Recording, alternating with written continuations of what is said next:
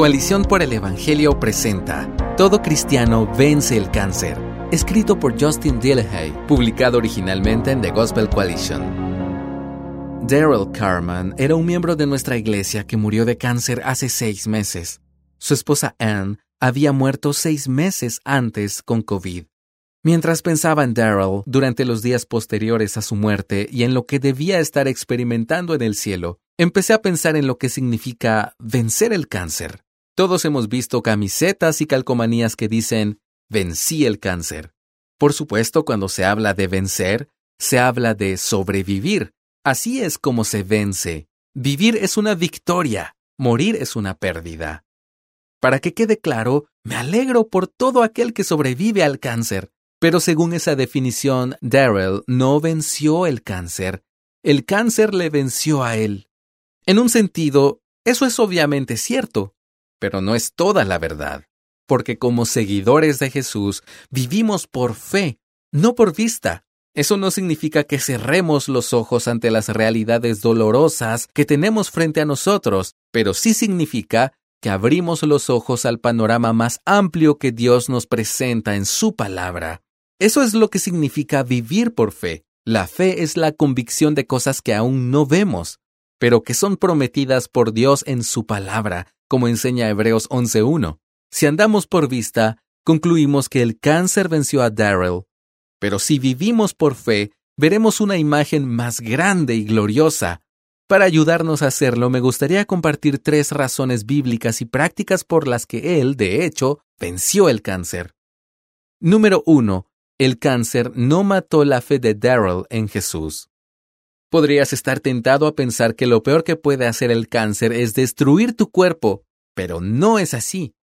Lo peor que puede hacer el cáncer es destruir tu fe, hacerte creer que Dios no es realmente bueno, que no te ama de verdad o que realmente no debes conocerlo porque de otra manera, ¿por qué iba a permitir que te ocurriera esto? Eso es lo peor que puede hacer el cáncer. No fue así para Daryl ya fuera seis meses antes cuando perdió a su esposa o seis semanas antes de su muerte cuando recibió el diagnóstico, siempre daba la misma respuesta. Dios es bueno, ha sido bueno conmigo y estoy listo para ir a su encuentro. Aunque Dios se lo llevó, confiaba en él.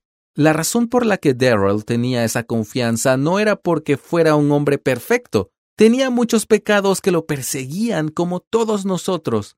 Recuerda esto porque algún día vas a morir.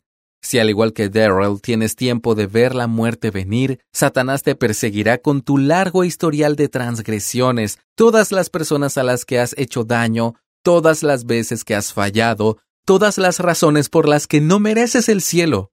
Cuanto más te concentres en eso, más miedo tendrás de morir. Pero Daryl no tenía miedo porque no miraba hacia atrás, sino hacia adelante, como indica Filipenses 3:13. Cuando miraba hacia atrás, no miraba sus pecados, sino la cruz donde Jesús pagó por ellos. Como dice la escritura en 1 de Juan 5:4, esta es la victoria que ha vencido al mundo, nuestra fe.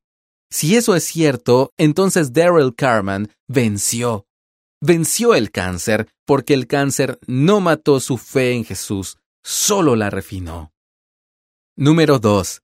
El cáncer no separó a Daryl de Jesús. Si la meta de Satanás era separar a Daryl de Jesús, fracasó miserablemente.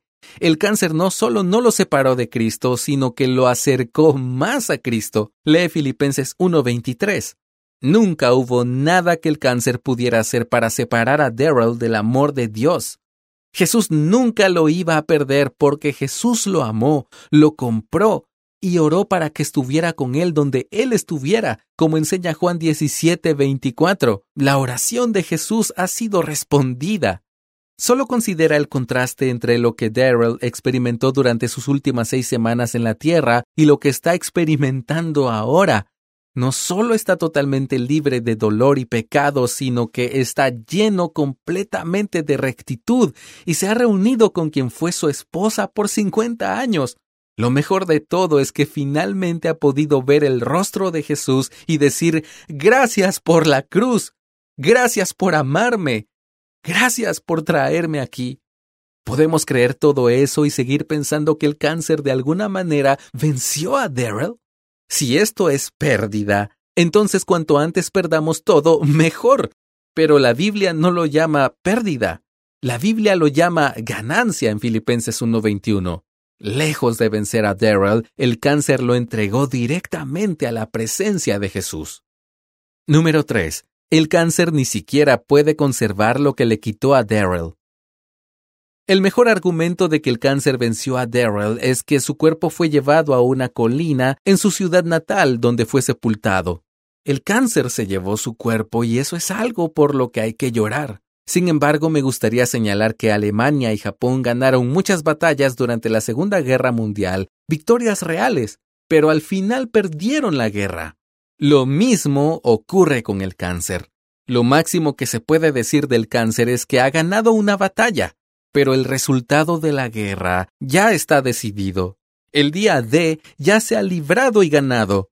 Como dice el viejo refrán, Cristo ha resucitado de entre los muertos, pisoteando la muerte por medio de la muerte y concediéndoles la vida a los que están en los sepulcros. Todo lo que el cáncer pudo quitarle a Darrell fue su cuerpo, pero ni siquiera puede quedarse con eso. Porque cuando Jesús murió en la cruz y envió el Espíritu Santo al corazón de Darrell, estaba haciendo un pago inicial por el cuerpo de Darrell, y algún día vendrá a cobrar Lee Efesios 1.14 y Romanos 8.11. Cuando eso suceda, el cuerpo ahora sembrado en debilidad será levantado en poder. Esto mortal se vestirá de inmortalidad y este cuerpo humilde será transformado para ser como el cuerpo glorioso de Jesús. Cuando estaba sentado junto a la cama de Darrell unos días antes de su muerte, viendo a qué le había reducido el cáncer, miré hacia su mesita de noche y me fijé en una foto suya de joven. Era una versión de él que nunca había visto. Darrell en el vigor de la juventud, con la sonrisa alegre de un hombre recién casado. No pude evitar pensar que la próxima vez que lo vea probablemente tendrá un aspecto similar. Oh muerte, ¿dónde está tu victoria? Oh cáncer, ¿dónde está tu aguijón? Lloramos por Darrell, pero como aquellos que creen en un Cristo resucitado, no nos entristecemos como los que no tienen esperanza. La fe ve el panorama general. Aún ahora, mientras esperamos la victoria final, podemos decir por fe que Daryl Carman venció el cáncer. Gracias por escucharnos. Si deseas más recursos como este, visita coaliciónporelevangelio.org.